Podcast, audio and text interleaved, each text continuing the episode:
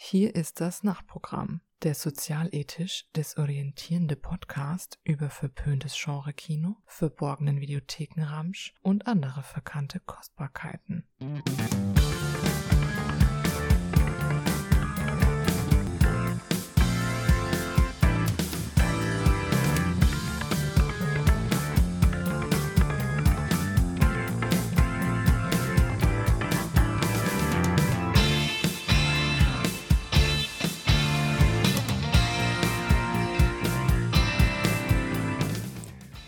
Und hier wären wir mal wieder bei einer kleinen Wiederveröffentlichung älterer Filmbesprechungen.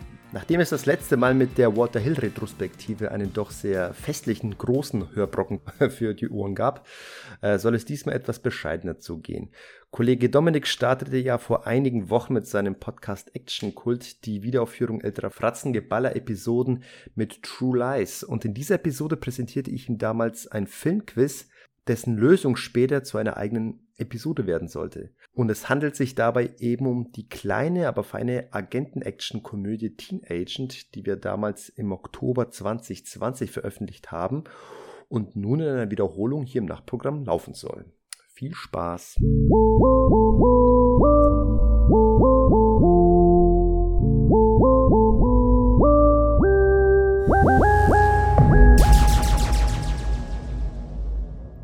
Herzlich willkommen, liebe Actionfreunde, zu Fratzengeballer. Der Podcast für all die Klassenkasperer draußen, die schon einmal davon geträumt haben, die gesamte Welt zu retten, nur um nachher nicht nachsitzen zu müssen. Dominik, hast du schon mal davon geträumt? Ja, oft. Das ist ja die Fantasie von jedem Highschool-Schüler, Teenager, mal die Welt retten, um nicht nachsitzen zu müssen. Ja klar, logisch, oder? Endlich, endlich mal was zu leisten. Ne? Nee, es ist, ich, ich, ich fand dieses Szenario generell großartig. Du bist ein Schüler und du musst deine Schule retten vor irgendwelchen bösen Touristen. Toll, toll. Super. Toll.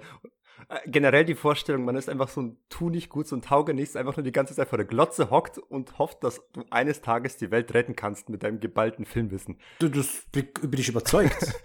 Also äh, es gab ja mal eine, es gab ja mal eine Futurama-Episode mit Philip J. Fry, wo die Außerirdischen kommen, weil sie unbedingt äh, Ellie McNeil oder Ellie McBeal zu Ende sehen wollten. Die Show wurde aber abgesetzt und deswegen sind sie zurückgekommen auf die Erde und fordern, dass Ellie McBeal irgendwie weitergeführt wird. Und dann hat Philip J. Fry mit seinem Wissen, als einziger, der die Show noch kennt, weil er vor tausend Jahren gelebt hat, hat versucht, die Show nachzudrehen. Und er wusste, eines Tages wird mein Serienwissen die gesamte Erde retten. Bin ich auch überzeugt. Wenn wir gerade dabei sind, sagt dir der Film Galaxy Quest was?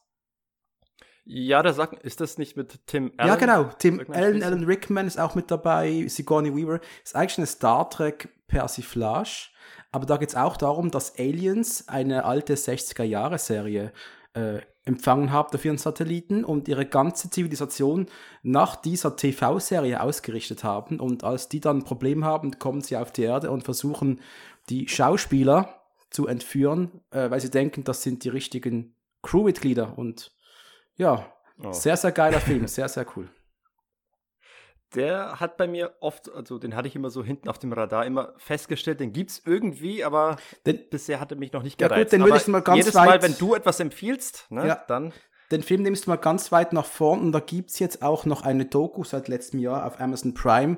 Ich glaube, die heißt, äh, never, äh, keine Ahnung, Never Give Up, keine Ahnung. Ähm, ähm, du findest sie auf Prime. Da wird der ganze Film nochmal als Revue passiert und äh, Ganz toll.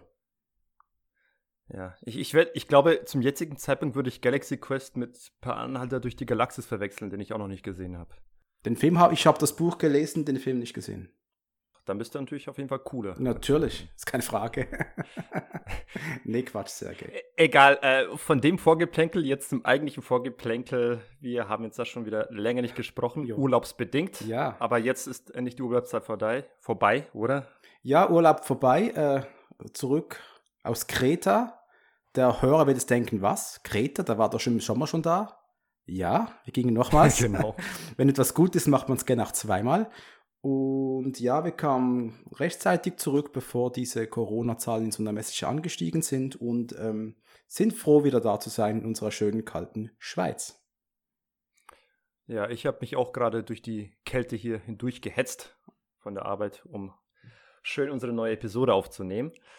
Bei Kreta muss ich ganz kurz sagen, ey, ich müsste vielleicht auch mal nach Kreta fliegen, um endlich mal diese, diese, diese Assoziation aus meinem Kopf zu verbannen, weil ich bin noch nie dort gewesen. Das einzige, was das erste, was mir zu Kreta einfällt, sind sehr harte, krasse Monster. Auf dem NES gab es das Spiel Battle of Olympus und da war Kreta eines der späteren Level. Und dort gab es ein richtig fieses Labyrinth und richtig fiese Monster.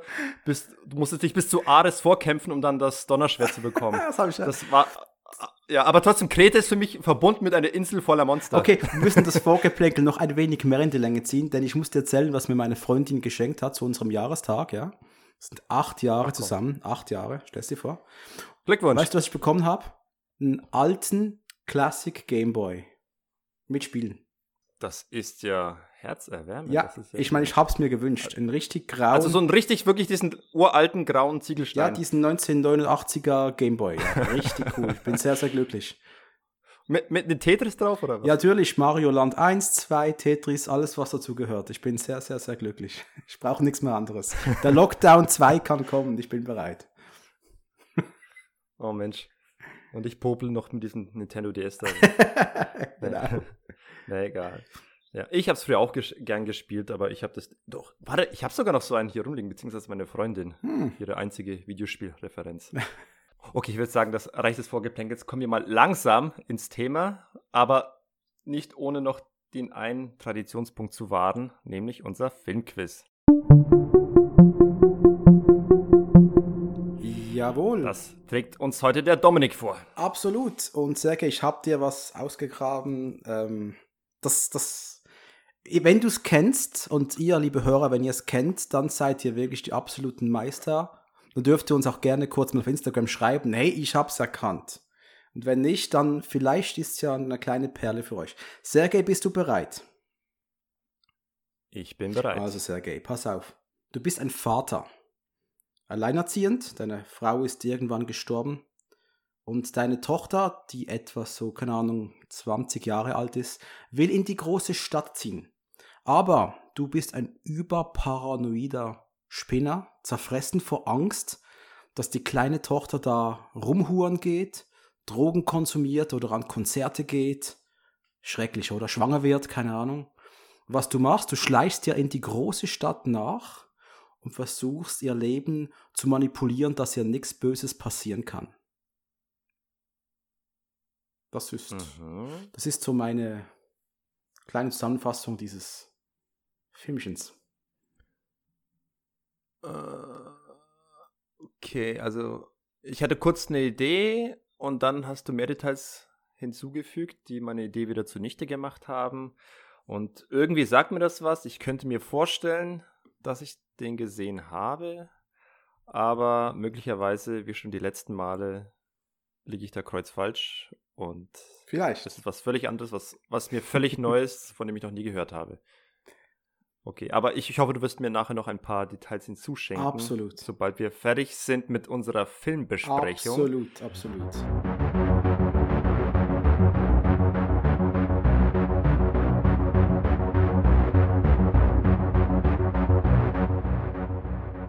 Auf die freue ich mich jetzt ja besonders, denn wir haben hier ein, ein, ein, eine kleine Premiere, möchte ich fast schon sagen, denn heute widmen wir uns einem Film, der einst hier im Podcast als Filmrätsel begann. Äh, wir erinnern uns noch an Episode 5 zurück, True Lies. Da ging das Filmrätsel um ein, da waren wir, befanden wir uns in einem Kerker, wo sich unser Held mit Hilfe eines Sprengstoffkaugummis hinaus befreien konnte. Und da ich diesen Film schon selber lange nicht mehr gesehen habe und nur, mich nur an die Szene erinnern konnte, habe ich ihn mir besorgt, ihn geguckt und dachte, Mensch, der ist eigentlich so spaßig, den muss ich auch, auch der Dominik sehen. Und dem hat er auch Folge geleistet und jetzt sitzen wir hier und besprechen gemeinsam Teen Agent, wenn Blicke töten könnten. Wundervoll. Aus dem Englischen übersetzt, if looks could kill. ja, Teen Agent. Können wir uns gleich schon darauf einigen, Sergej, von welchen Filmtitel benutzen wir jetzt genau? Ähm, Im Original heißt ja If Looks Could Kill. Im Deutschen kam er eben unter Teen Agent heraus, aber ich würde mich weiterhin auf Teen Agent einigen, weil dieser Titel einfach prägnanter, kürzer ist und wichtiger, er war der Arbeitstitel noch zu Drehbuchzeiten. Okay. Das heißt, äh, er ist nicht völlig exotisch für den amerikanischen. Meine Markt. Frage ist auch noch deshalb, ich habe meine Lieblingsplattform neben dem Liquid Love Forum, muss ich noch sagen. Äh, Movie Pilot. Ja. Und da habe ich mal dann Teen Agent eingegeben, ich wollte den Film bewerten. Und ich konnte nicht, denn der hat das Ding nicht gefunden. Ich habe mal den englischen Titel eingegeben und dann ist das Ding aufgetaucht. Und als deutscher Titel steht da eigentlich der Spion, der aus der Highschool kam. Das kann möglicherweise sein, dass äh, bei irgendeiner TV-Ausstrahlung der Film gern mal so herausgebracht worden ist. Das kann ich mir vorstellen. Aber auf der Videothek, in der, in der VHS, auf jeden Fall heißt er ganz klar, äh, wenn Blicke töten könnten. Teen Agent. Jo. Reden wir von Teen Agent. das aber das, genau, aber dieser Umstand äh, verrät ja schon einiges über den Film. Er ist recht obskur. Also es ist ein vergessener kleiner, eine vergessene kleine Actionperle, die damals leider gefloppt ist. 12 Millionen Dollar Budget und nur etwa 7,8 eingespielt. Aber trotz alledem kam er immer wieder alle Nase lang im Fernsehen und da habe ich ihn auch mal irgendwann auf Pro 7 gesehen und mir immer noch einige Szenen gemerkt und ich fand es schön bei der Neusichtung vor ein paar Wochen äh, einige Szenen wiedererkannt zu haben. Auch wenn er diesmal, ich habe mir einen O-Ton angesehen, die, weil da geht es auch schon los, den Film gibt es, äh, es gibt keine deutsche Veröffentlichung, keine DVD-Veröffentlichung von dem Film. Es gibt ihn im Deutschen nur auf VHS. Und da ich jetzt keine Lust hatte, irgendwie meinen VHS-Player wieder zu bemühen, habe ich mir gedacht, gut, hole ich mir mal die, die englische DVD, die wiederum auch nur ein Bootleg war. also es gibt, der Film ist wirklich echt sehr stiefmütterlich behandelt worden, was die Veröffentlichung angeht. Sehr schade. Oh, höre ich da etwas schon heraus, dass dir der Film gefallen hat? Nee, ich, äh, hab- wollte ich, das wollte ich jetzt so noch, noch gar nicht sagen, so früh schon äh, im Podcast. Äh, nee, warte noch, warte noch ab. Aber ich finde es schade, dass ein, ein Film, der wurde ja von Warner Brothers zumindest äh, distributiert, vielleicht sogar produziert, Mhm. bin ich gerade nicht sicher, dass der ein Leben im dunklen Kellerverlies fristen muss. Das finde ich sehr schade. Da müsste doch mal einer kommen und sagen, jetzt bringen wir den, das ganze Zeug raus, was sonst noch da ist. Und wir wissen alle, Sergej, das wird nie seinen Weg auf Netflix finden, wohl auch nie auf Amazon Prime. Und deswegen habe ich doch ein bisschen ein Problem mit Streaming-Portalen. Habe ich schon mal erwähnt, glaube ich, oder im Podcast. Äh, Streaming benutze Ja. ich jeden Tag. Ich schaue gerade Haus des Geldes auf Netflix, tolle Serie. Aber für Filme wie diese, die werden einfach vergessen gehen und irgendwann wird kein Mensch mehr drüber sprechen. Und deshalb gibt es uns. Deswegen gibt es uns, ich wollte es gerade sagen, wir sorgen dafür, dass auch dieser kleine Videotheken, in Anführungsstrichen, Ramsch, nicht vergessen wird. Absolut, absolut. Oder wiederbelebt wird. Denn der Film hat es doch schon verdient. Vielleicht. Vielleicht. Okay, du machst es so spannend, dann äh, möchtest du vielleicht mal die Handlung umreißen. Ja, If Looks Could Kill ist, ähm, handelt von einem ziemlich älter aus. Slacker. Ein, ja, ein Slacker, genau, das ist ein wunderschöner 90er-Jahre-Begriff, ist ein Slacker. Ein Highschool-Absolvent, der aber die Highschool nicht richtig absolviert hat, denn er muss noch, hat es merkt natürlich erst an der Diplomfeier, muss noch in Französisch eine gute Note holen und zumindest einen Sommerkurs besuchen. Und Ja, er stellt fest bei der Diplomvergabe, dass, dass er äh, wieder warten in Französisch durchgefallen ist. Und dann guckt er erstmal blöd in die Gegend, während alle, alle anderen Schüler umjubeln. So, zu, zur Strafe darf er dann mit seiner Französischlehrerin und ihrer Französisch-Sommerklasse nach Paris fliegen. Und da gibt es dann eine kleine Verwechslung. Man denkt, der gute Michael Corbin, so heißt der Hauptdarsteller nämlich, ist ein Top-Agent der CIA, glaube ich.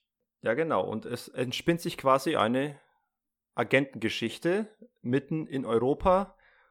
Äh, Quasi Spion wider Willen. Wenn man so, für einen kleinen jungen Teenager. Einen kleinen Rock'n'Roll-Rebellen, der eigentlich viel lieber sich mit Mädchen vergnügen möchte, aber jetzt gezwungen ist, irgendwie mal eben so ganz Europa zu retten. Da müssen wir aber gleich mal zu Beginn über den Hauptdarsteller sprechen. Hast du ihn gekannt? Wenn ja, woher? Ähm, nein, tatsächlich nicht. Also, äh, wir erinnern uns an unseren Filmquiz zurück. Ich habe ja versucht, dir dich ein bisschen zuzufüttern und irgendwann hatte ich keine Details mehr, weil ich kannte den Schauspieler sonst auch nicht. Dann habe ich ein bisschen in die Liste geguckt und habe dir ein paar äh, Serien vorgelesen, die er mitgespielt hat. 21 Jump Street und Booker und du meintest nur so, ach so, Booker, okay. Und ich dachte nur, ich kenne Booker nicht. Ich habe einfach nur mal den Namen vorgelesen. wir, sprechen von Richard Grieco. großartig, äh, das ist so ein, so ein Darsteller, der sieht eigentlich zu gut aus für die Welt. Das ist ein echt gut aussehender Typ, Ey, muss man sagen. Der Mann hat ein, ein Lächeln zum Dahinschmelzen. ja, auch ich bin mich. total geschmolzen. der, der- der Typ ist ein absolutes, äh, ein wunderschönes Männergesicht, ne? darf man mal so, darf man mal so sagen, ja. Und ja, äh, Ja. wer früher gerne mal RTL geschaut hat am Samstagnachmittag, so zwischen vier und fünf war das Slot, glaube ich. Und ich glaube, es war die vierte Staffel von 21 Jump Street gesehen hat, da kam der Detective Dennis Booker vor. Und diese Figur war wohl so erfolgreich, dass er gleich nach dieser Staffel seine eigene Spin-off-Sendung bekommen hat. Booker. Ich habe damals die eine oder andere Episode gesehen. Ich muss ganz ehrlich sagen, ich kann mich bei beiden Serien an nicht wahnsinnig viel erinnern. Aber ich weiß nur noch diese Haare. Der Typ hatte richtig gute Haare. Die hat Schweinecoole Haare. Also ich habe es erst gestern aufgefrischt. Ich habe mal kurz geguckt, was Booker sein soll. Es war eigentlich eine Actionserie und die sah, das sah eigentlich ganz gut aus, was da gezeigt wurde. Also, 20, also- also die Idee von 21 Jump Street Serie war ja eigentlich, das waren eigentlich äh, junge, erwachsene Polizisten, die aber jung genug aussahen, um sich bei Schulen einzuschleichen und da zu ermitteln. Und ich nehme mal schwer an, Ah. dass Booker da die gleiche Prämisse auch nochmals gebracht hat. Aber ich ganz ehrlich, ich, ich kann nur noch mich an ganz, ganz wenig erinnern. Und das ist wirklich praktisch nichts mehr. Ich, ich, ich, ich fand aber interessant, dass du halt Booker kanntest, also die Serie und den Schauspieler, aber dann wiederum den Film, den wir heute besprechen und bei mir umgekehrt, dass ich jetzt den Film kenne, aber dann die seine ganzen vorherigen Auftritte nicht, die du wiederum kanntest. Das, da muss ich, darf ich mal kurz eine wirre Tangente schlagen, aber das hat eine kleine Anekdote, woran mich das erinnert. ja? Ähm, du, du kennst Andreas Gabalier. Ja. Das ist dieser äh, leicht rechtskonservative Halbnazi verkleidet als jodelnder, äh, weiß. äh, Schlagersänger. Äh, jedenfalls, ähm, ich kannte ihn bis vor einiger Zeit gar nicht. Ich kannte ihn, ich habe zum ersten Mal, glaube ich, von ihm gehört, sobald äh, in unserem Forum Liquid Love, da wurde ja äh, kurz ein gepostet, dass Gabalier mit Schwarzenegger ein neues Video herausgebracht, ein Musikvideo herausgebracht hat. Richtig, richtig. Hey, I am the Terminator. Und das habe ich mir dann halt natürlich angeguckt als, als Action- und Schwarzenegger-Fan. Gucke ich mir das an. Ich fand, ich fand das Video ziemlich panne und irgendwie schmälert es auch ein bisschen mein Bild von Arnold, sich mit dem äh, abzugeben. Aber egal, soll nicht der Punkt sein. Auf jeden Fall, dieses Video kannte ich dann. Dadurch kannte ich jetzt Gabalier. Äh, ein paar Wochen später bin ich auf dem Geburtstag des Cousins meiner Freundin und da hat sich herausgestellt, es, es, wir waren noch relativ wenige. Ein paar Leute sollten noch kommen. Sie waren noch auf ein Andreas Gabalier-Konzert in Nürnberg. Und als die dann eingetroffen sind, dann habe ich ein bisschen Smalltalk betrieben und ich habe sie mal darauf angesprochen, ich, dass ich äh, von Gabalier nichts kenne, außer dieses Schwarzenegger-Lied. Und die haben dann eröffnet, dass diese Fans, die auf dem Konzert die von Gabalier waren, dieses Schwarzenegger-Lied wiederum nicht kennen und denen das völlig neu war. ist eine kleine Welt, hä? eine kleine Welt und doch sehr, sehr mit verhärteten Fronten. Absolut. Keiner den Scheiß des anderen kennt. Aber jetzt hast du, jetzt hast du den guten Richard Grieco mit dem Gabalier irgendwie zu lange. ja, also es, es tut mir leid. Egal, vergessen wir die wirre Tangente. Vom guten Richard, Ri vom Richard Grieco, kennst du da noch was von ihm? Hast du noch irgendwas anderes von ihm gesehen? Ich habe sonst wirklich nichts von ihm gesehen, außer gestern noch einen TV-Auftritt bei Arsenio Hall.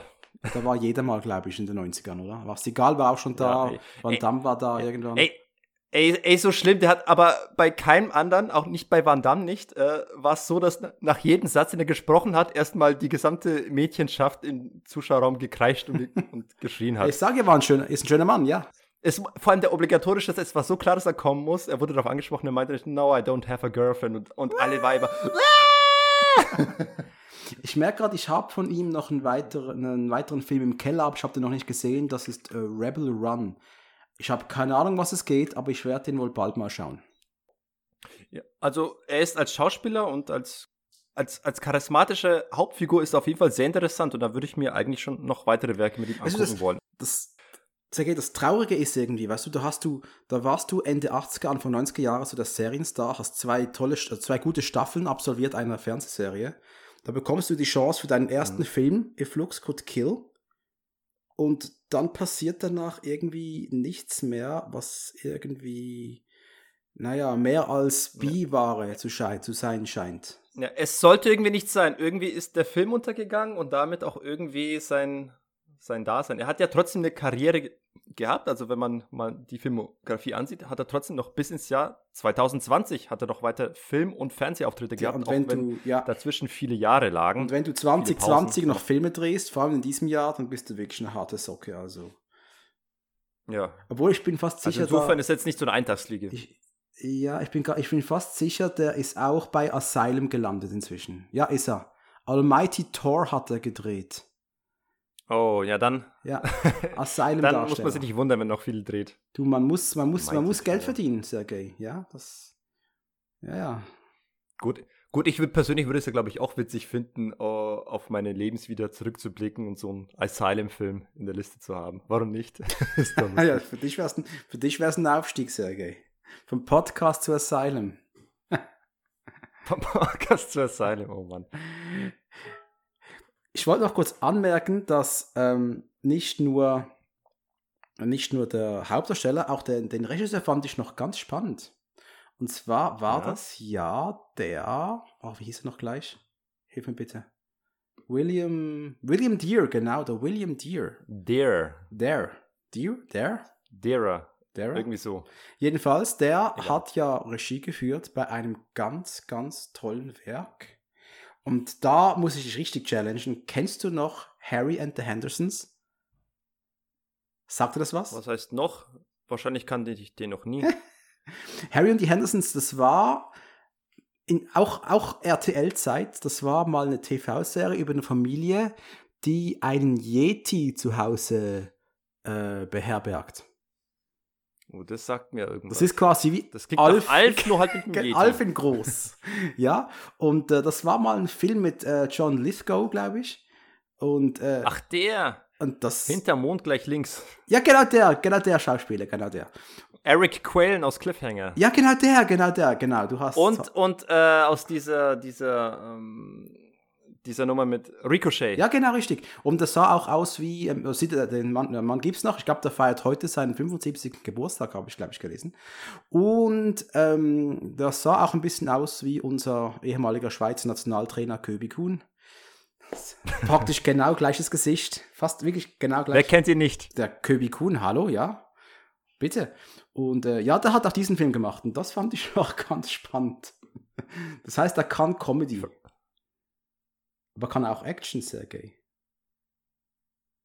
Geiler, geiler Scheiß. Ich freue mich ja, dass du so, so viele noch äh, Referenzen für dich da finden konntest. Bei mir, ich habe auch extra geguckt, aber ich habe da nichts entdeckt von Dingen, die ich noch kennen würde von dem guten Mann. Es gab noch einen Nebendarsteller, der mir auch noch ein bisschen bekannt war, und das war der Frederick Coffin. Der hat diesen General gespielt, äh, weiß schon nicht mehr, wie er geheißen hat, ähm, aber den kannte ich noch aus diversen Filmen, auch bei Steven Seagal hat er einen gemacht, Hard to Kill. Und das ist ein ganz sympathischer Typ, ist ein bisschen Bär von einem Mann. Auch schon gestorben leider, aber sonst habe ich praktisch in diesem Film niemanden gekannt, muss ich ganz ehrlich sagen. Ja, es ist auch kein großer Name, William D., aber jetzt gucke ich auch mal rein. Moment. Da, da, da, da. William D. Nymph. Was haben wir hier noch? School of Life, Santa Who, Harry and the Hendersons, Hendersons, Ja. Ja, genau, da war's. Popclips, Angels in the Outfield, Wild, Wild America sagt mir was. Was war denn Wild America nochmal? E egal. Äh, Ich wollte gerade sagen, es kommt sicher gut, wenn wir jetzt mal drei Minuten hier einfach nur googeln. Das finden die Leute super geil, die zuhören.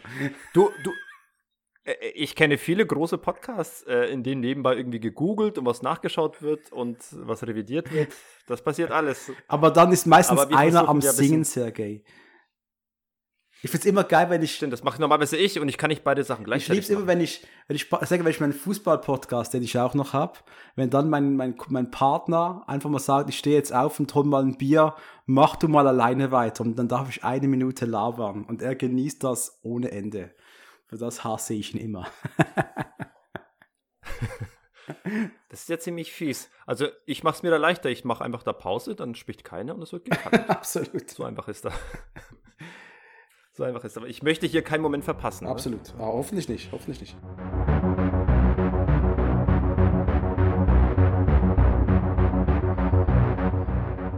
So, jetzt steigen wir mal doch mal jetzt weiter in den Film ein. Gerne. Ich kann mich noch erinnern, ähm, im Movie-Pilot wurde ja der Film auch als Märchenfilm umschrieben. Was sagen wir denn dazu?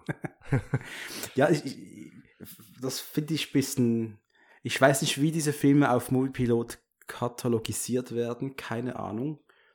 Es ist natürlich eine Fantasie. Das ist eine, eine Teenager James Bond Fantasie. Äh, ich ich würde ich würd den Streifen als Actionkomödie bezeichnen, aber ganz sicher nicht als Märchenfilm. Also mein Gott. Kein Wunder, schaut den keiner. Mehr, mir wäre es auch nicht eingefallen, den Film als Märchen zu betiteln, aber in dem Fall, bevor ich das jetzt hier irgendwie äh, einfach kopfschüttelnd abwinke, mal kurz drüber nachdenken. Vielleicht ist das gar nicht mal so blöd, ihn als Märchen zu bezeichnen.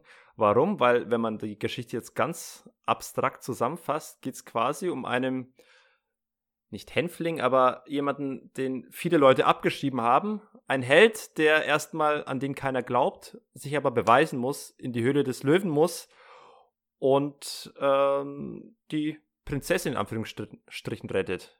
Wenn du es so abstrakt formulieren willst, ha hast du durchaus ein modernes Märchen. Ja, da kannst du jeden zweiten Film als modernes Märchen bezeichnen.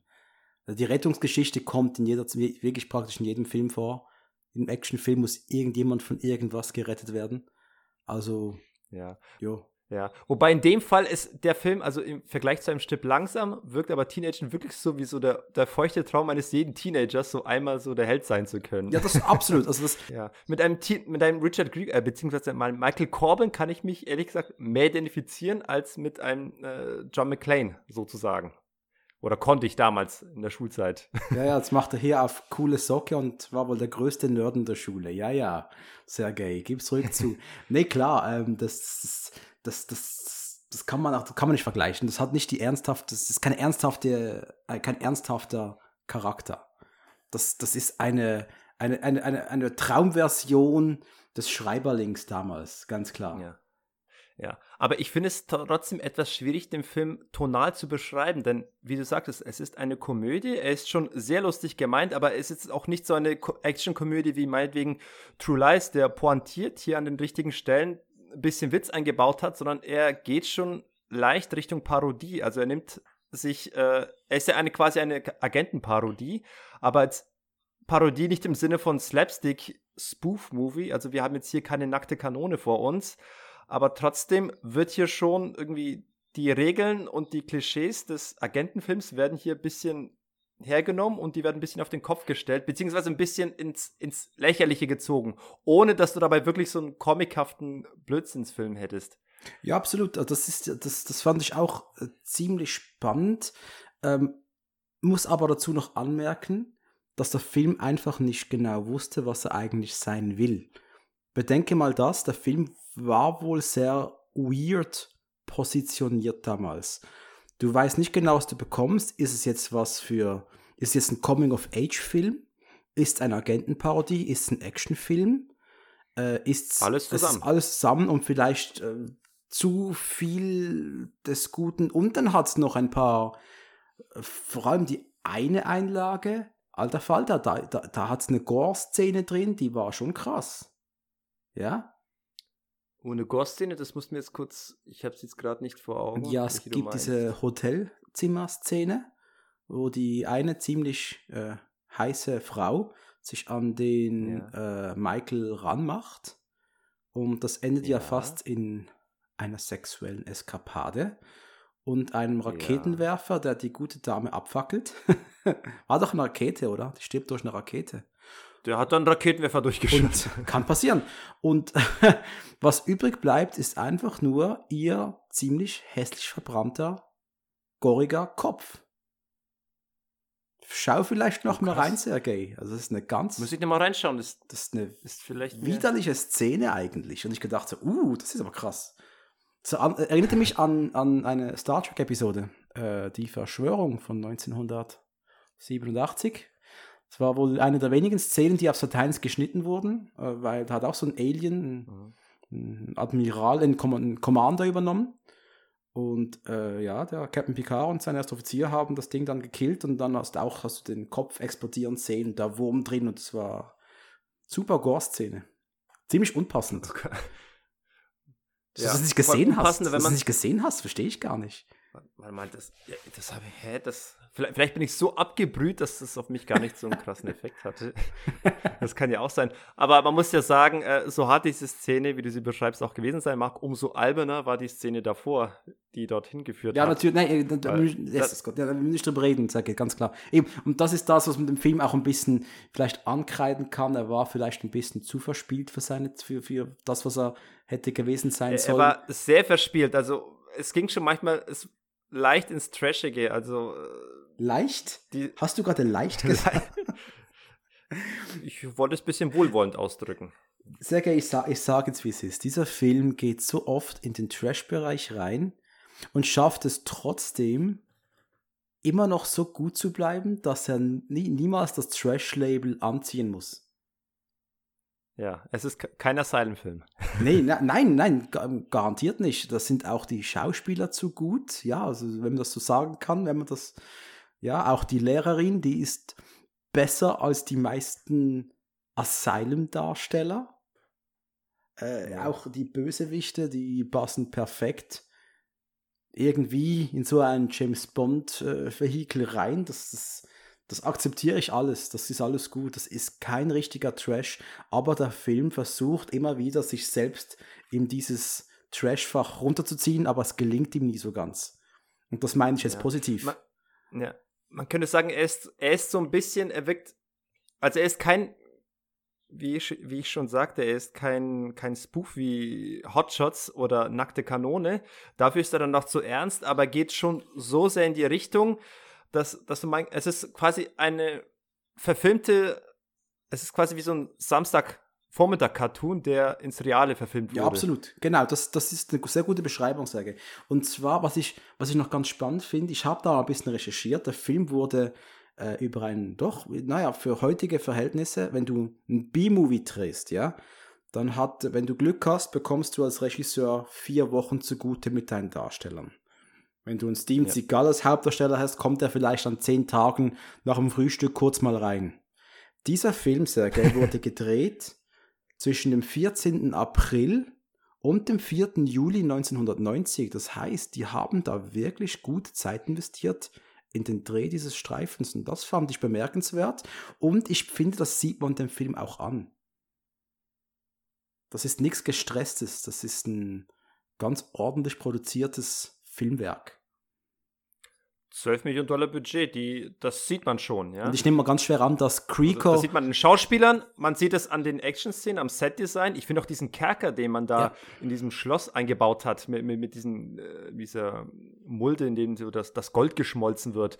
Das fand ich richtig äh, stark. Und das Einzige, was den Film eben runterzieht, ist so ähm, das Drehbuch, das hier und da ist ein bisschen mal zu spaßig meint und sehr naive äh, Action- und Spaßszenen reinschreibt. Absolut. Das war teilweise wirklich so Pipi, nein, nicht Pipi-Kaka-Humor, aber es war einfach so ein, so, ein, so ein sehr simpler Humor, der in so eine locker flockige Teenage-Komödie reinfließen soll und ja, ja.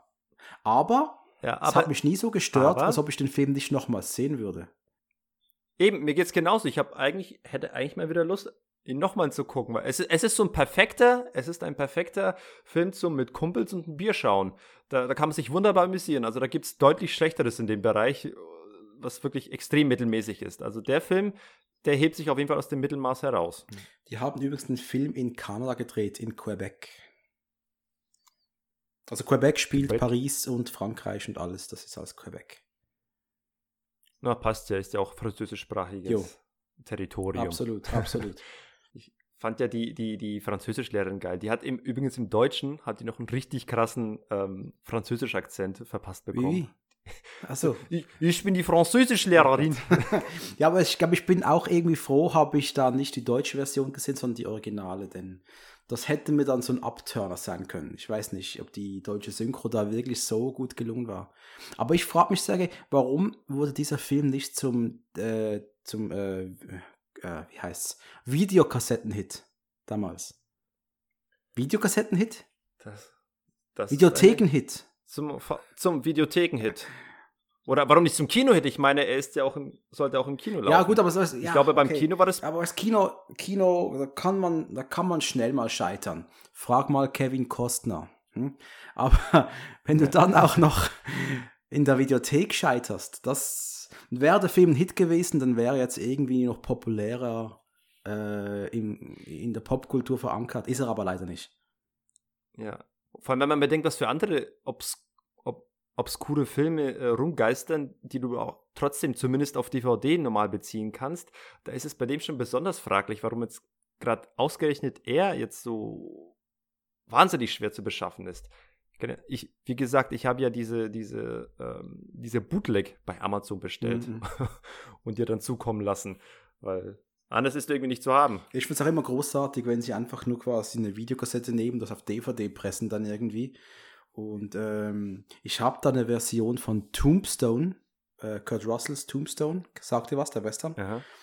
Da habe ich, ich, ja. ist eigentlich eine, ein Director's Cut, aber ich habe den erst gerade vor ein paar Wochen gesehen, habe aber auch gedacht, wow, das Bild wird aber auch wie von der VHS runterkopiert. Also muss schon sagen, da kann man sich auch mal mehr Mühe geben für gewisse Klassiker. Ähm, Wir, wir haben irgendwie noch äh, recht allgemein über den Film gesprochen, aber mal äh, einzelne Szenen. Hast du, hast du Highlights? Ich habe ja, wir haben ein paar Trash-Highlights. Also vor allem ein Trash-Highlight. Das ist eine richtig widerliche Szene. Ähm, der Kollege von Michael Corbin, ähm, der ist ja während der Busfahrt, sitzt er neben der heißen Braut und rasiert sich. Oh ja, Und- die, kannte ich noch, die habe ich nicht vergessen, Boah, die Szene. also ich, vielleicht bin ich einfach nur schon zu alt für den Scheiß, aber der, der rasiert sich, ja, hat noch so einen, Co einen McDonalds Coca-Cola-Becher in der Hand und tunkt dann seinen Rasierer ins Cola rein und trinkt dann einfach weiter. Da ging ich fast kotzen. Das ist bei mir, das bei mir fertig. Da, das, mit solchen Dingen holt man mich heute nicht mehr hinterm Ofen vor. Hey. Das, das war oberhässlich. Äh, ich fand das fantastisch. Ja, aber das ist so eine Idee, die. äh, Das, ich fand es gar nicht so eklig. Ich meine, da, da hast du in irgendwelchen Teenager-Filmen irgendwie, keine Ahnung, nicht noch ein Teenie-Film oder sowas, hast du noch viel Schlimmeres gesehen. Irgendwelche Pipi Nein, klar, ich hab- Da fand ich das. Logisch. Das hat doch irgendwie Stil gehabt, Natürlich ich. hat es Stil gehabt. Habe ich auch schon gemacht, logisch. Aber das, das, nee, nee, irgendwie nicht. Ich habe es gesehen. So, Nee, aber da, allein wie er geguckt hat, ich meine, der hat es. Ihn, das fand ja auch die, die Dame, die, die neben ihm saß, sau eklig. Und der hat mich so angewidert angeguckt und der hat ganz cool das noch getoppt, indem er einfach noch draus getrunken hat und sie so, so schämisch so angeguckt hat. So, na, macht mir gar nichts aus. aber ich fand's großartig. eine andere Szene ist mir auch noch geblieben und da war äh, If Looks Could Kill oder Teen Agent ja revolutionär und vorausschauend. Denn in diesem Oh. Film, ich bin nicht sicher, nicht sicher, ob dieses Gadget schon mal früher vorgekommen ist, aber da kam zum ersten Mal, denke ich zumindest, die Röntgenbrille vor. Und ich glaube, James Bond hat das ziemlich gut geklaut ein paar Jahre später. In ähm, äh, äh, Der Morgen stirbt nie. die Welt ist nicht genug. Die Welt ist nicht Was genug, die richtig. Welt Die ist Welt nicht ist nicht genug, absolut richtig, genau. Wir erinnern uns an unsere vierte Episode mit den Sonnenbrillen. Absolut, absolut richtig, genau.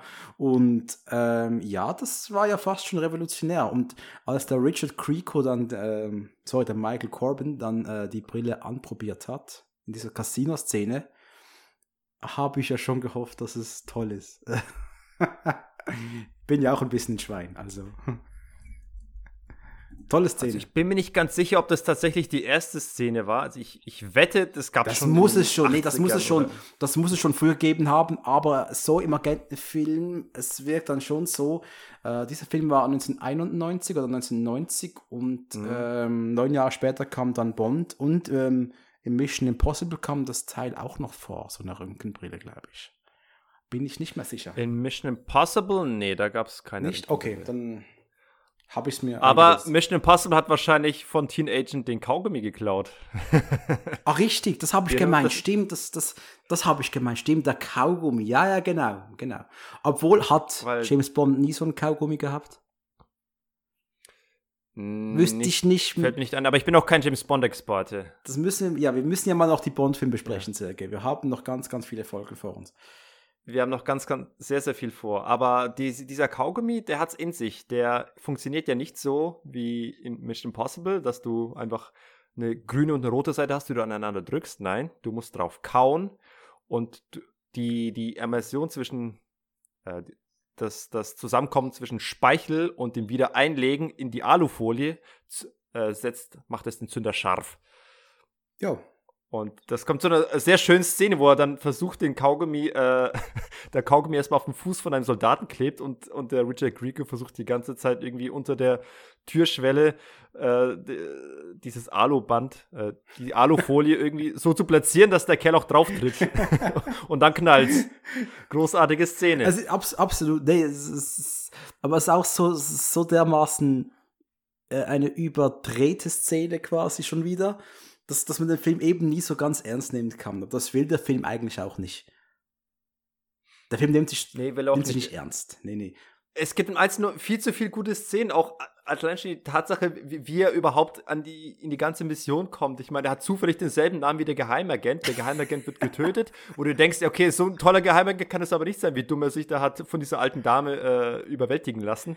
Von übrigens ich fand es übrigens großartig, wie er dann beim, beim Check-in ansteht, ja, und, die, und äh, er bekommt da sein äh, First-Class-Tickets ausgehändigt. Das fand ich ja, ja. großartig. Ey, da wurde der Klassismus noch groß zelebriert, ne? Wie das volles Ding war damals. Boah, erste Klasse fliegen, oh. Ja, bist du schon mal erste Klasse geflogen? Äh, nö. Ich auch nicht, siehst du? Das ist immer noch was Großes, auch heute. Also, war, war ein tolles genau. Ding damals. Nee, vielleicht bin ich deswegen nicht geflogen, weil es für mich nie was Und ich fand es auch übrigens ganz toll, dann diese erste Klasse im Film zu sehen, die dann irgendwie gar nicht so toll gewirkt hat. Also ja, ein bisschen mehr Beinfreiheit, aber. Hey, der hat Champagner serviert bekommen. Das ist das Klischee Nummer eins. Wenn du in der ersten Klasse sitzt, wird dir Champagner angeboten. und, und, und ich kam da gab noch so, so, so, so einen Wagen angefahren mit irgendeinem, mit so einem gefüllten Schwein oder so, so, so richtig klassisches äh, Proletenessen. Aber ich frage mich, ehrlich, ich frage mich generell, wie ist man früher geflogen? Also ich stelle mir gerade so, du fliegst von, wo, von wo sind die abgeflogen?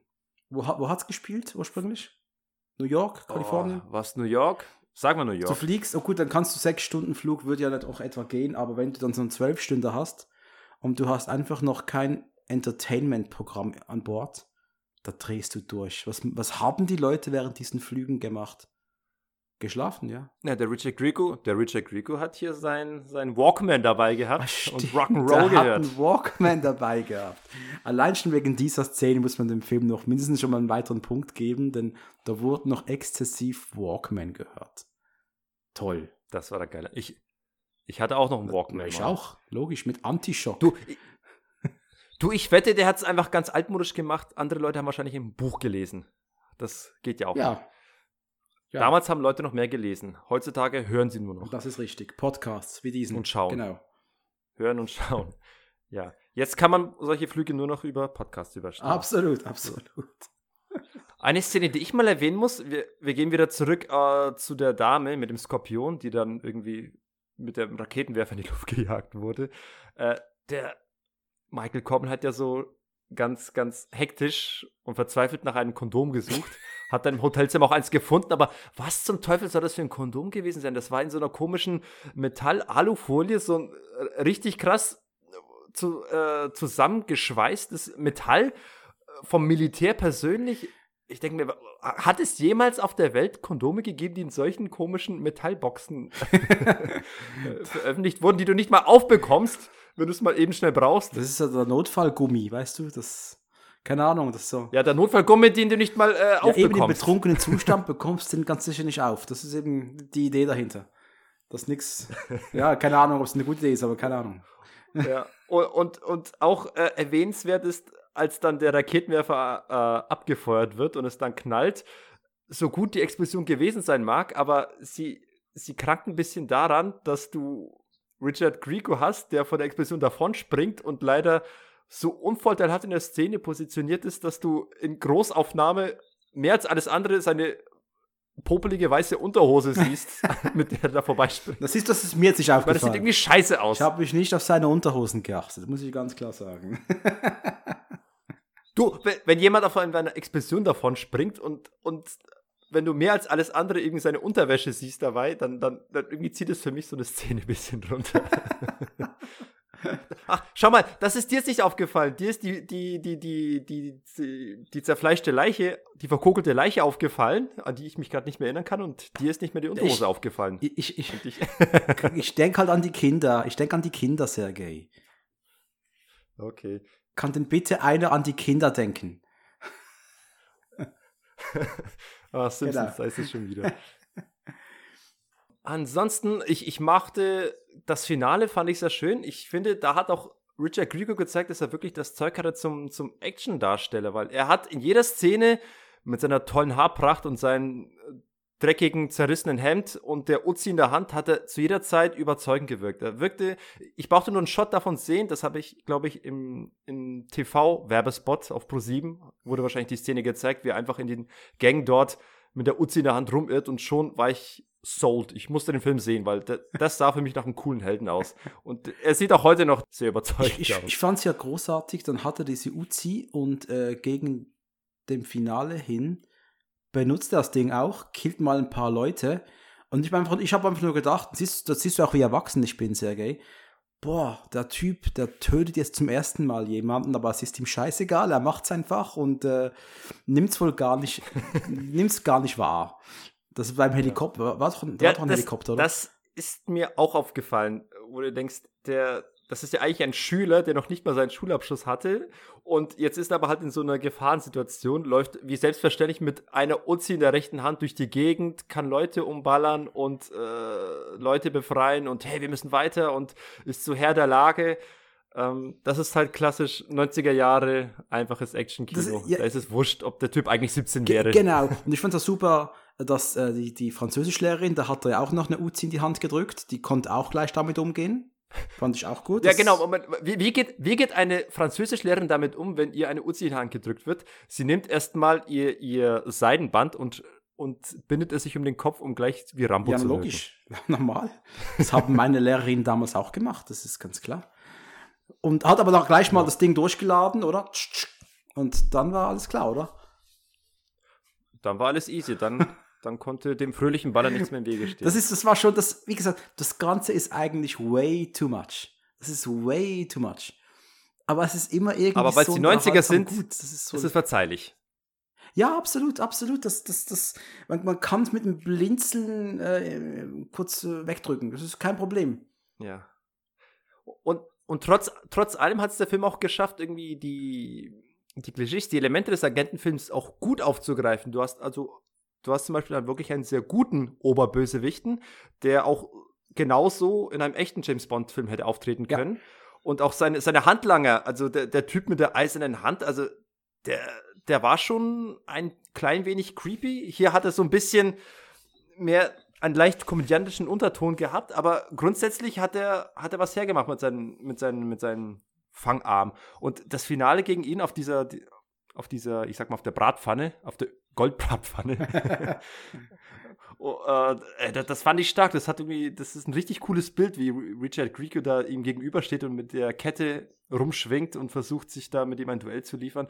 Äh, das war großartig. Und die Linda Hunt als, als eine Shergin, die wahrscheinlich tödlichste Figur im gesamten Film, die eigentlich nur eine kleine alte Dame ist, aber trotzdem hat sie, versprüht sie dieses Charisma, dieses, diese Gefahr und äh, das, das, das war schon großartig. Das ist eigentlich. Auch ja, die hätte ich mir in einem echten James ja, Bond Film eben, die, ist- vorstellen die ist können. auch eigentlich ein perfekter, perfekter, dieses typische Assi vom Bösewicht. Das passt gut. Dann hast du noch den anderen Typen gehabt mit der, mit der Roboter, mit der metallenen Hand. Das hat auch super gepasst. Also, ja, und was aber ganz, ganz spaßig war anzuschauen, dass die ganze Schulklasse in diesem Käfig gefangen war.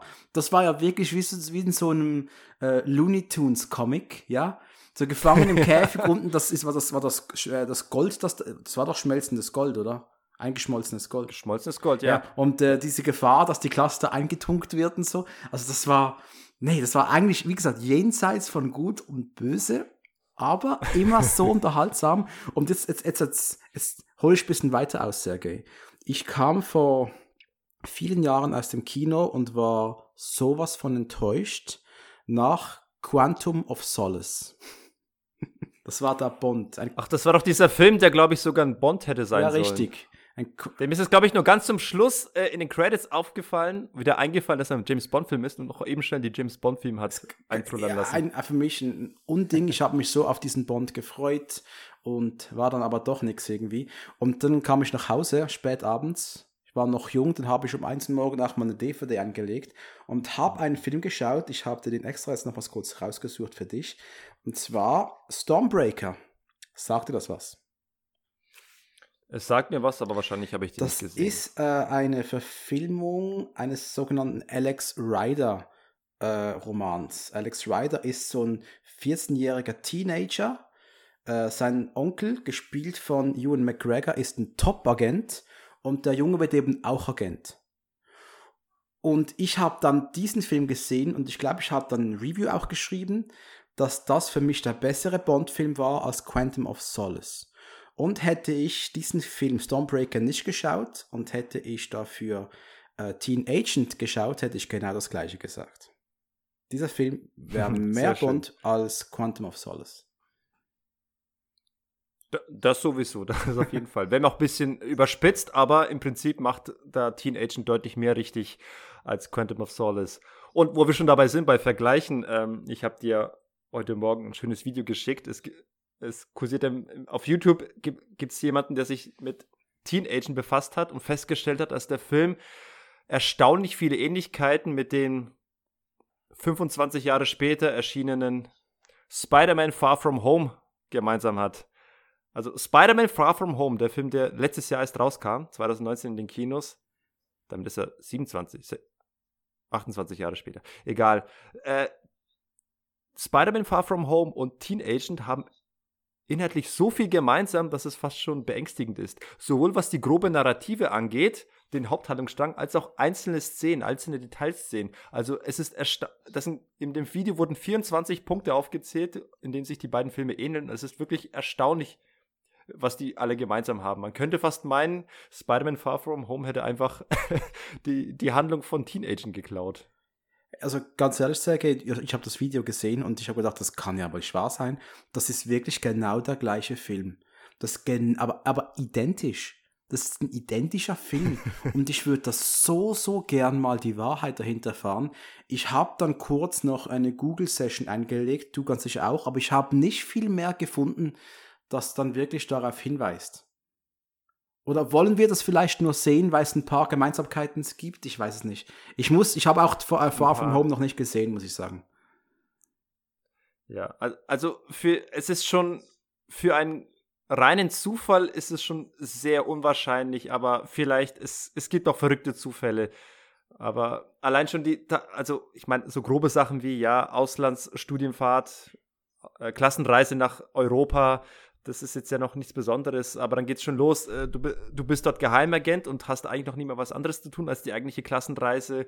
Und auch so kleine Detailszenen, dass dem Flugzeug äh, will der Lehrer, dass du bewusst neben der oder der Person sitzt. Und das alles wurde aufgegriffen. Auch, auch viele einzelne Detailszenen, die mit der groben Handlung nichts zu tun haben. Aber das ist schon beachtlich. Schaut euch ruhig mal rein. Googelt das mal, liebe Zuhörer ist äh, Flux Could Kill and Spider-Man Far From Home. Da gibt es ein schönes Video dazu. Absolut, absolut. Vielleicht habt ihr dadurch nochmal extra Lust bekommen, den Film zu gucken. Absolut sehenswert. so. Ansonsten, du hast vorhin noch äh, die, das geschmolzene Gold erwähnt und wir haben über den Bösewicht gesprochen, dargestellt von äh, Roger Rees, den ich ja. vorher noch, sonst noch kenne aus ähm, Robin Hood, Helden Stumpfhosen. Da war der ah, Sheriff, ja. glaube ich. Ah, ja, ja. genau. Nee, guter ja. Schauspieler. Also er hat auch hier den, den Obermacker, den, diesen Aristokraten, der sich immer gewählt ausdrückt, aber teuflische Pläne hat, äh, den hat er sehr gut gemimt. Aber kannst du dich gerade erinnern, was eigentlich sein Plan war? Was hat der Mann eigentlich vorgehabt? Ich habe keine Ahnung. ich weiß es nicht mehr. ich habe da oft das Problem, dass mir das einfach entfällt. Was wollte er eigentlich? Er ist ja irgendwie ein Finanzguru in Europa und die Sache war ja, dass nach und nach ständig irgendwelche Finanzminister äh, weggestorben sind und das CIA hat eben Angst um ihn bekommen und hat deswegen eben den besagten Michael Corbin losgeschickt, damit er ihn beschützt. Aber wie sich herausstellt, ist, ja, ist er nicht den Lebenskäfer, sondern er ist derjenige, der Drahtzieher, der die anderen Minister hat umbringen lassen. Denn was er plant, ist nichts Geringeres als die komplette Herrschaft von über Europa. Und das möchte er vor allem dadurch erreichen, indem er mit dem ganzen Gold, das er sich anlaxt, äh, eine eigene neue Währung in Europa etabliert. Aha, aha. Euro. Und das hat er nicht geschafft, dafür aber die Europäische Union dann später. ich habe gerade gesehen, der ist auch schon gestorben. Ne? Vor fünf War Jahren gestorben. Mann. Ja. Wollen wir auf einer positiven Note enden? Ich würde gern was fragen, Sergej. Und zwar, jetzt hat dieser Film ja. nicht wahnsinnig viel Geld gekostet. 12 Millionen. 12 Millionen Hätte Dollar. man, behauptet jetzt mal, den könnte man sogar mit der Hälfte des Geldes immer noch auf ähnlichem Niveau abliefern. Warum haben die daraus nicht noch ein paar Fortsetzungen für den Videomarkt gemacht? Denn du hast die, die Origin Story hast du jetzt hier gelegt. Warum hättest du, mhm. hast du das nicht einfach ein bisschen weiterziehen können? Denn ich bin immer überzeugt, das wäre noch gut angekommen bei den Leuten. Und Creeko war der Hot Shit. Der war damals erst, ähm, der ist 1965 geboren, 1990 etwa ist das, 91, 26 Jahre alt. Also der war ja. noch günstig und jung. Warum hat man das nicht benutzt? Verstehe ich nicht. Ich weiß nicht, ob es vielleicht irgendeinen Skandal gab oder irgend so Scheiß, aber ich meine, bei den Frauen wird er immer noch beliebt gewesen sein. Aber vielleicht hat es auch seinen Grund, dass jetzt in den 90ern äh, er als Name jetzt nicht so groß war wie DiCaprio und äh, Johnny Depp.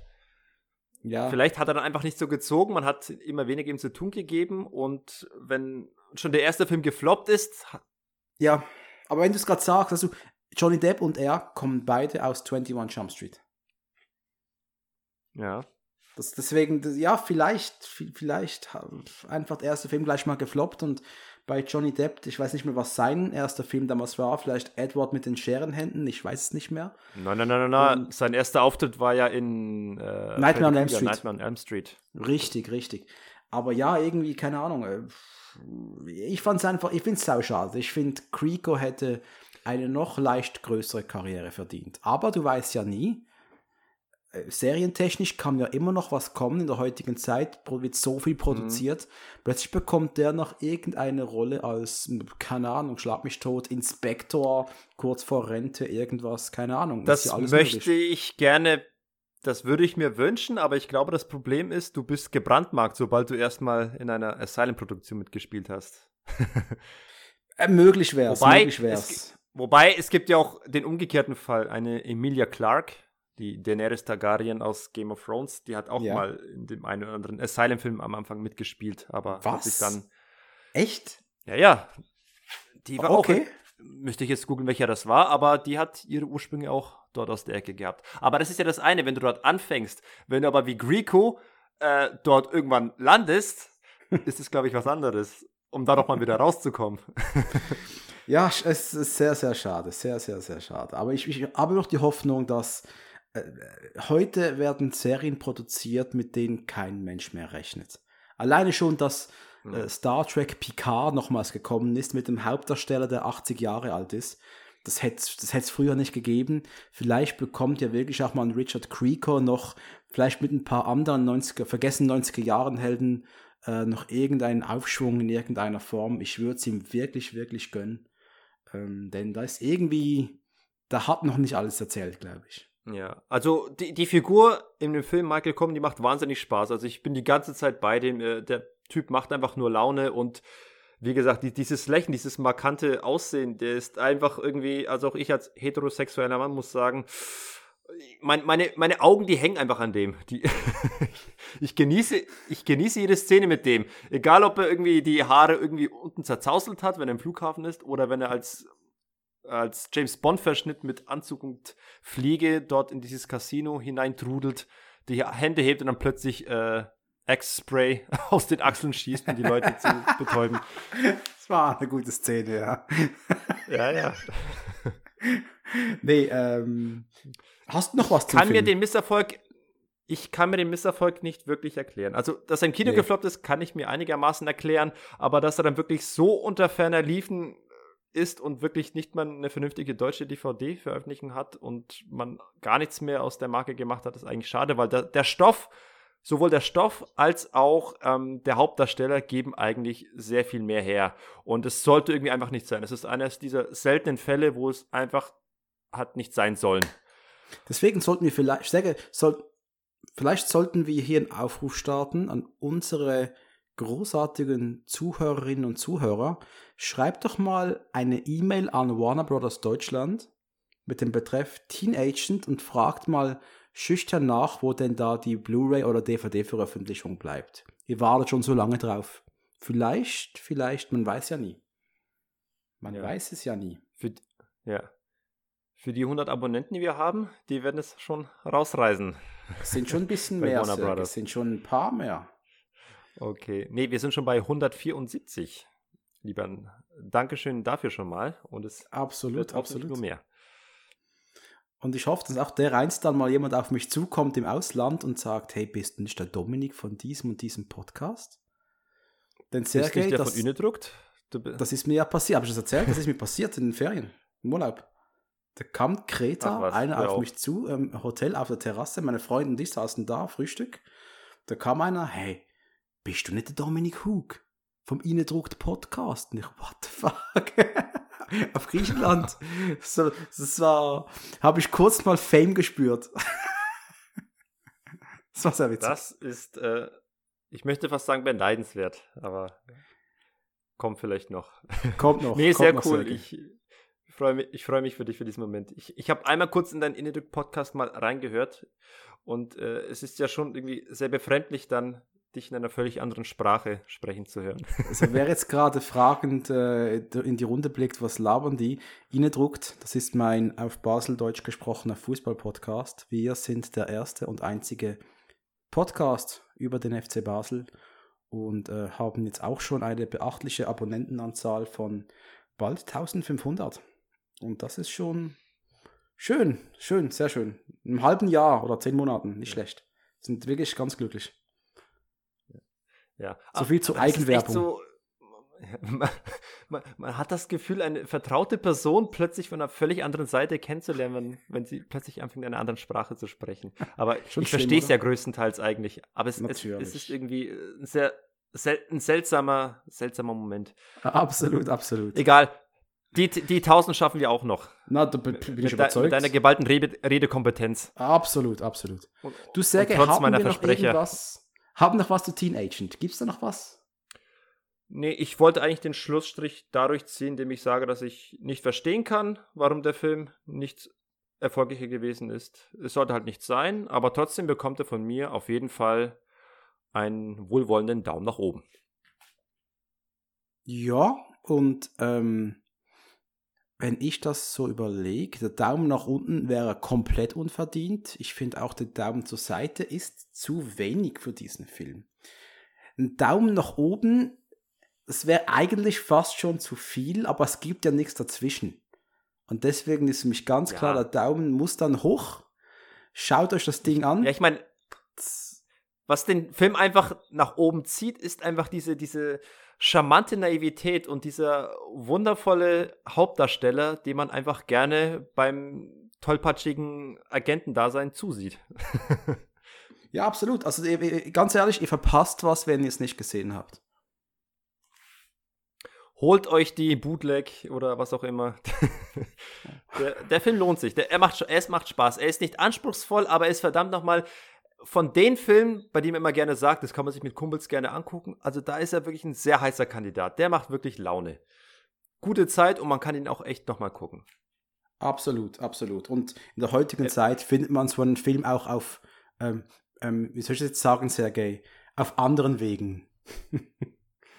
Nehme ich mal schwer an. Wenn es nicht anders geht, wenn, wenn die Leute nicht, äh, wenn die Studios ihn nicht veröffentlichen wollen, dann müssen wir halt als Fans schauen, wo wir bleiben und uns irgendwie halt angucken können. Ja, absolut. Absolut. Wenn die nicht mein Geld wollen, ja dann, was soll ich machen? Ich habe Ja. sogar Geld gezahlt Ja, für eine Bootleg. ja, das siehst du. Auf Amazon. so, okay, damit besiegeln wir den, den den Teenager, die jugendlichen Agenten und Yes. wollen jetzt noch auflösen, was du mir da für einen Film vorhin hast präsentieren wollen.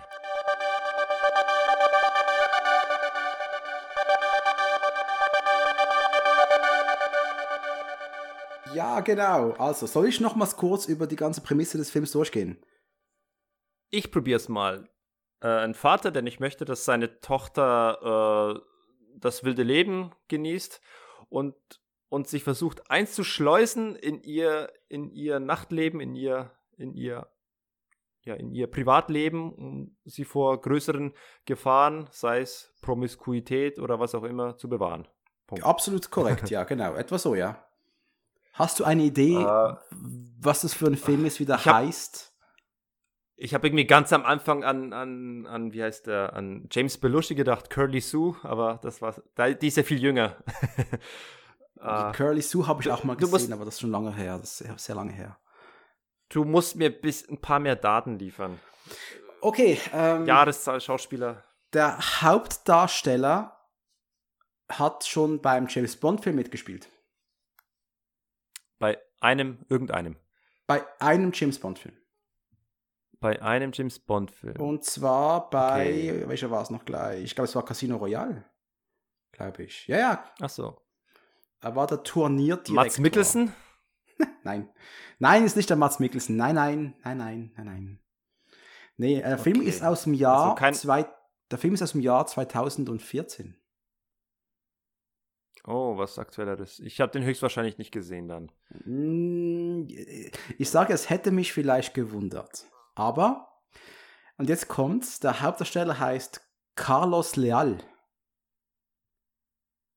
Das ist ein- äh, Sagt das irgend, sagt der Name irgendwas? Carlos sagt mir was. Ich, ansonsten kenne ich nur Real, den Supermarkt. Ich meine, ich meine aber Leal, der Carlos Leal. Das ist ein Schweizer, Leal. Sergei. Da äh, Nee, ist auch ähm, ähm, Mitbegründer der Schweizer Hip-Hop-Gruppe Sons Unique und ist, ja, kann man schon fast schon sagen, so ein bisschen ja, Darsteller, der es immer mal wieder geschafft hat, in einem europäischen Film sich äh, reinzubringen oder in eine, in eine US-TV-Serie. Er war zum Beispiel bei Training Day und auch bei Shooter. Diese Remake-Serien von ein paar Jahren hat er kleine Rollen gehabt. Ähm, äh, oder bei Who Killed Johnny oder und halt eben bei Casino Royale, da war einfach der, äh, der, der, der Turnierdirektor, der, der das ganze ähm, Pokerturnier ausgerichtet Ah. hat, wenn ich mir, mich richtig entsinne. Ich habe den, ich hab den gesichtlich überhaupt nicht mehr vor den Augen. Ich habe Casino Royale einmal ganz gesehen. ehrlich, es war eine, es war eine ganz, ganz kleine Rolle. Und der Film, von dem ich hier äh, spreche, der heißt 20 Regeln für Sylvie. Und ich habe den lange gesucht, ähm, um den mal für günstiges Geld zu bekommen. Ich habe ihn dann auf meiner Tauschplattform irgendwann erhalten und leg den, dir den schwer ans Herz. Und es gibt noch einen weiteren Grund, warum ich den Film toll fand. Also der Film ist wirklich, ist- ein wirklich ein guter Schweizer Film, bisschen eine Indie-Produktion. Und das Schönste für mich, sie spielt in Basel. Sie spielt effektiv in Basel. Die Tochter geht in Basel studieren und der Vater schleicht sich hier in Basel quasi ein, nimmt einen Job und so einen kleinen Shop an und verkleidet sich permanent als Kiffer und schleicht ihr quasi nach und ist schlussendlich der, der all die 20 Regeln bricht, die er seiner Tochter eigentlich äh, aufgetragen hat. Das ist ein extrem spaßiger Das Film. Es ist mehr eine. Komödie oder mehr Drama? Mehr Komödie, Ja, aber wahrscheinlich mit dramatischen Elementen, der dir nachher so ein bisschen Sch- äh, die Schweiz kann nicht komplett Komödie, so wie es Amerikaner können. Da ist immer noch ein ganz, ganz. Das ist immer so ein ganz kleines bisschen Drama noch mit drin, aber das ist so klein, das kannst du dem Film sehr gerne verzeihen. Ich habe sehr viel gelacht und lege dir sehr, sehr gerne 20 Regeln für Sylvie ans Herz. Und Äh, was heißt auch. verzeihen? Also äh, ist ja nicht, ich hätte mir so vorgestellt, zumindest machen es die Amerikaner so, es ist dann lustig, aber am Ende hast du doch schon so eine Art Moral von der Geschichte und äh, ein Film, der dann so auf so einer bisschen bitteren Note endet, die dich zum Nachgrübeln bringt, das ist ja dann okay. Ähm, äh, aber ich finde es auf jeden Fall schön, dass du mir den Filmtipp gemacht hast. Sowas würde ich mir auch mal anschauen, auch wenn ich so auf dem Blatt Papier jetzt mir spontan nicht einen Film aus Basel angucken würde.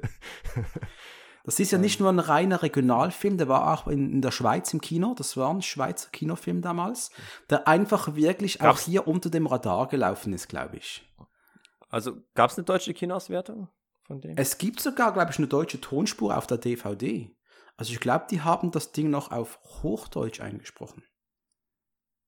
Ach was, okay. ja. Von sowas sprechen wir. Aber da muss ich jetzt mal kurz fragen, wann hast du den gesehen zum ersten Mal? Gerade vor ein paar Tagen. Ach so, erst frisch vor ein paar Tagen, weil ich erinnere mich noch an unsere letzte Episode. Ja. Da Ja, genau, da hab ich stimmt, dir, stimmt. Da war ja mein Filmquiz äh, der Macho Man, der Nürnberg gespielt hat. Und da meintest du, du würdest dich ja mal freuen, endlich mal einen Film zu sehen, der auch in Basel spielt. Und jetzt präsentierst du mir schon im nächsten Film ein. Nee, es war aber absolut Zufall. Äh, Eine Arbeitskollegin von mir hat mir den Film mal vor ein paar Monaten empfohlen und ich so, ja, ich hab mal, hab mal davon gehört, aber keine Ahnung. Und ich habe gerade so eine Phase, da will ich auch noch ein paar Schweizer Filme nachholen. Und äh, das war einer davon. ähm, aber auf jeden Fall danke für den Filmtipp. Ich werde es mir mal merken. Super. Ähm, aber aber ich, ich merke, das ist jetzt schon so ein Film, da finde ich schon sehr abenteuerlich anzunehmen, dass ich den eventuell doch kennen könnte. Weil das ist schon sehr weit weg von meinem Radar. Ich Ja, gut, auch, äh, auch anfangen, dir mal äh, so ein paar Klassiker aus der Sowjetunion zu präsentieren. Hallo, du hast doch, hast du mich nicht letztes Mal nach Macho Man gefragt? Ja, ja, aber der, der Film, der hat Kultcharakter, der wurde bei Schläferz gezeigt. Ja, den gut, kannte sogar äh, auch der McLean zum Beispiel. Der hat, mich, der hat mich auf den Film angesprochen. Er hat ihn schon gesehen, ich nicht. Ja gut, Das da müssen wir aber, aber wie gesagt, Sergej, nicht, nicht vergessen, wir, wir, wir haben uns äh, dazu erkoren, einen Podcast über Filme zu haben. Das heißt, wir können von uns gegenseitig erwarten, jeden Film der Welt zu kennen und das testen wir auf die Knochen. Da, genau mein Reden, genau mein Reden. Aber und mit, mit jeder Folge äh, stellen wir auch fest, wie, wie weit wir dann quasi gehen können und wie wir das Ganze noch ein bisschen ausweiten können. Und jetzt, nächstes Mal suche ich dir ein serbokroatisches Meisterwerk. Wart noch ab. Also bei mir ist so, also was ich auch gerne vielleicht als Podcast, also als Filmquiz genommen hätte, äh, aber es dann doch gelassen habe, weil ich meine, ja, okay, das ist jetzt schon sehr speziell, aber gerade zur Halloween-Zeit, ich stehe volle Kanne auf alten Horrorkram. Also mit alten Kram meine ich wirklich äh, Universal und Hammer Film Productions. Ich, Okay. ich, ich muss, das mache ich zurzeit. Ich gucke mir die ganzen Filme mit Christopher Lee, Peter Cushing und äh, Vincent Price an oder auch äh, den ganz alten Kram aus Universal-Zeit mit Bela Lugosi und Boris Karloff. Das ist so, das alles muss ich immer zu Halloween sehen. Aber ich stelle mal fest, so die meisten Filme davon, die mit Ausnahme vielleicht von den ganz großen Klassikern wie Dracula oder Co., das hat dann der Otto-Normal-Filmfan heutzutage nicht gesehen. Das ist Nee. schon sehr krasses Special Interest. Aber das hole ich tatsächlich gerne auf. Also ich, ich finde wahnsinnig geil sowas wie House of Usher von Roger ja. Corman. Diese ganzen Edgar Allan Poe-Verfilmungen, Vincent Price. Ich weiß nicht, ob du da schon mal was gesehen hast, aber das ist das, was ich zurzeit immer so aufarbeite durch den ganzen Oktober hinweg. Und dann ist Halloween vorbei und dann ist auch erstmal gut. Dann warte ich ein Jahr und dann wird es wieder weitergemacht. Nee, ich will schon lange mal die alten Kannibalenfilme hoch aufarbeiten, aber ich kam noch nicht dazu. All diese, wie heißt noch, Cannibal Hol- Holocaust, wie das Zeug alles heißt. Und da muss oh, ich. Ca- Cannibal Holocaust, ja, äh, den habe ich noch nicht gesehen, aber ich kann mich an ein Zitat von äh, Wolf Speer erinnern auf Twitter. Er meinte mal, Cannibal Holocaust ist der einzige Horrorfilm, den ich nicht nochmal sehen möchte. Er meinte, er meinte so, ähm, sollte man ihn sich angucken? Nein. Sollte man ihn gesehen haben? Ja. Oh, eben, das ist das, was ich meine.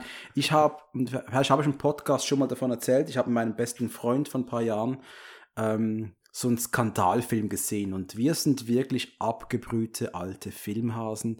Wir schauen zusammen, seit wir zwölf Jahre alt sind, Filme an. Wir, wir haben die ganze ähm, Kettensägen-Massaker, alles, was damals gekommen ist, mit 13, 14 konsumiert. Und wir dachten, Den serbischen kann- Film, Genau, ein Serbian Movie, habe ich ja schon mal erzählt, oder? A Serbian Movie, über den haben wir kurz gesprochen in der Episode 2. dass du das noch weißt, unglaublich. Jedenfalls, das war so ein Film, das äh, war mein letzter Schockmoment und wow. Also wenn ihr euch mal, wenn ihr wollt, dass es euch mal da draußen richtig, richtig schlecht geht, dann schaut mal A Serbian Film. Macht's einfach, aber bitte die ungeschnittene Fassung, damit es euch richtig, richtig dreckig geht.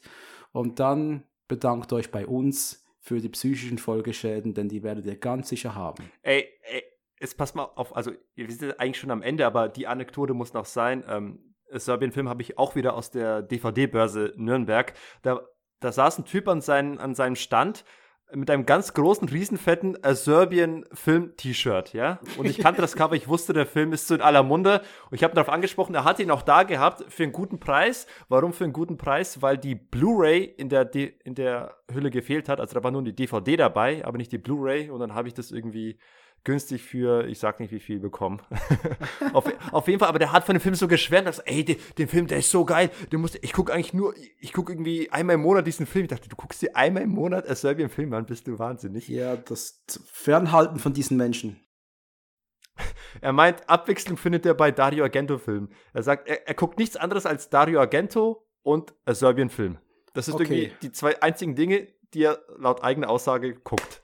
Sag dem Typen nie, wo du wohnst, okay? tu mir den Gefallen. ja, und, und, und, lustig, wo wir bei der DVD-Messe sind und wo du gerade die Kannibalfilme äh, erwähnt hast, ähm, da war einer an der Theke, also das war einer der Kunden, der, der, ein bisschen, der hat ein bisschen verzweifelt nach einem Film gesucht. Er suchte den Manator. Entschuldigen Man Sie, haben Sie den Manator? Und dann, Manator? Meinst du, meinst du vielleicht Terminator? Nein, Manator. Manator. Manator. Was ist denn Manator? Und dann hatte ich, ich habe auch gefragt, was äh, wie das genau geschrieben wird, was er sucht. Da hat er mir das Cover gezeigt. Man-Eater. Natürlich, natürlich. Klar. Der Manator. Ach, schön, Sergej. Um, Mensch, apropos DVD-Börse, die wäre ja noch am 20. Dezember nach wie vor, aber zwecks Corona steigt ja wieder alles, die Zahlen. Mal sehen, ob das noch stattfinden wird. Wird schwierig, Sergej. Ich glaube ganz ehrlich, wir werden im, in den nächsten paar Monaten bis in Frühling sehr, sehr viel Zeit zum Podcasten haben. Oder für dich sehr viel Zeit, um Windeln zu wechseln irgendwann. das sowieso. Jo. Sehr viel Zeit zum Gammeln, zum Zocken und zum Nicht rausgehen. Absolut. Was mir eigentlich ganz gut in den Kragen passt. Ist gar nicht so schlimm, oder? Ja. ja, gut. Nee, also rausgehen und Freundschaft und gesellschaftliche Konvention, das wird alles überbewertet. Abs finde ich auch, finde ich auch. Aber ge ge genug gequatscht. Darf ich mal kurz meine übliche Ansprache halten? Ja, gerne. Fast hätten wir es vergessen. Liebe Wiederfreunde, bevor ihr euch jetzt hier verabschiedet, dann unser kurzer Hinweis. Wir, der Fratzengeballer Podcast, gehören zu actionfreunde.de. Das ist meiner Meinung nach immer noch die kompetenteste Film-Community im deutschsprachigen Raum. Ja, das meine ich ernst. Äh, Wir haben einige wirklich brillante Schreiber. Wir haben einige brillante Schreiber, so wie den Sergei, so wie den Vince, wie den Freeman, ja. wie. Hast du gerade den Vince gedisst? Äh, pass bloß auf. Ich, nein, ich habe äh, hab gerade mich gedisst. ah, gut, sehr gut, sehr ich gut. Ich schreibe ja eh kaum noch was. Das stimmt, wir sind ein bisschen, ein bisschen still geworden. Jedenfalls wenn ihr mal Bock habt, dann schaut dringend mal rein auf actionfreunde.de. Da kommen permanent neue Artikel über neue Actionfilme, über Alt-Actionfilme, auch über sonstige Filme. Das sind richtige Filmfreaks dahinter, die sonst kein Leben haben. Da sind wir alle davon überzeugt, oder Sergej? Du hast zwar ein Leben, ich auch. Bei den anderen wissen wir es nicht. Sie können es aber gern mal in einer Podcast-Folge ja ich habe zwar ein Leben, aber es findet hauptsächlich im Liquid Love statt. Absolut. Und dazu gehört das Liquid Love Filmforum. Das heißt, bitte schaut euch das mal an. Da findet ihr Reviews zu den obskursten Actionkrachern, die eigentlich vielleicht nie so wirklich gekracht haben, aber auch zu richtigen Actionperlen. Diese Community weiß alles. Und ähm, wir bitten euch da doch mal reinzuschauen, was ihr Bock habt. Solltet ihr es irgendwie nicht finden, schreibt uns auf äh, Instagram, da heißen wir actionfreunde.de. Ihr dürft uns auch sehr, sehr, sehr, sehr gerne mal bewerten auf allen Podcatchern, die wir findet, denn da haben wir noch nicht so viel Liebe erhalten und ihr müsst wissen, je mehr wir äh, von euch äh, gefolgt und geratet werden, desto höher steigen unsere Zahlen und desto, desto mehr Freude macht es uns zu produzieren. Also bitte, bitte, bitte, bitte, bitte folgt uns, äh, empfiehlt uns, geht zu euren Freunden und sagt, hey, ist dir langweilig? Die beiden Typen vom Fratzengeballer Podcast, die sind ja noch ganz witzig. Die können zwar nicht sprechen mit den komischen Akzenten, aber ja, würden uns brutal freuen und ähm, ja, Sergej, das ist's, oder? Das ist es, ja. Ich habe dir nichts hinzuzufügen. Außer höchstens, wenn ihr noch, äh, falls ihr Letterbox-User seid, ihr könnt mich auf Letterbox mich verfolgen. Da bin ich der Sir J. Cyber. Cyber wie Rio Cyber. Googles. und mich findet ihr, Markus, Markus, und mich findet ihr, falls ihr zwingend Bock habt, mit mir zu korrespondieren. Ihr findet mich auf moviepilot.de und da heiße ich Dom Pat Hook, was eine Abkürzung ist von meinem Namen, Dominik Patrick Hook. Dom Pat Hook. Würde mich sehr freuen. Okay, jetzt haben wir aber mehr Werbung gemacht als sonst. Das war das Natürlich. über uns selbst. Können wir mal. Aber muss, muss ja auch mal sein, ne? Macht ja auch absolut, Spaß. Absolut. So, damit beenden wir uns jetzt mal unsere heutige Ausgabe und ich freue mich jetzt schon auf den Feierabend. Ich habe nicht, noch nicht zu Abend gegessen. Bis bald also. Dann macht's gut, liebe Zuhörer. Haut rein und tschüss aus die Maus. Servus. Tschüss. Und das war das Nachtprogramm. Bis zum nächsten Mal.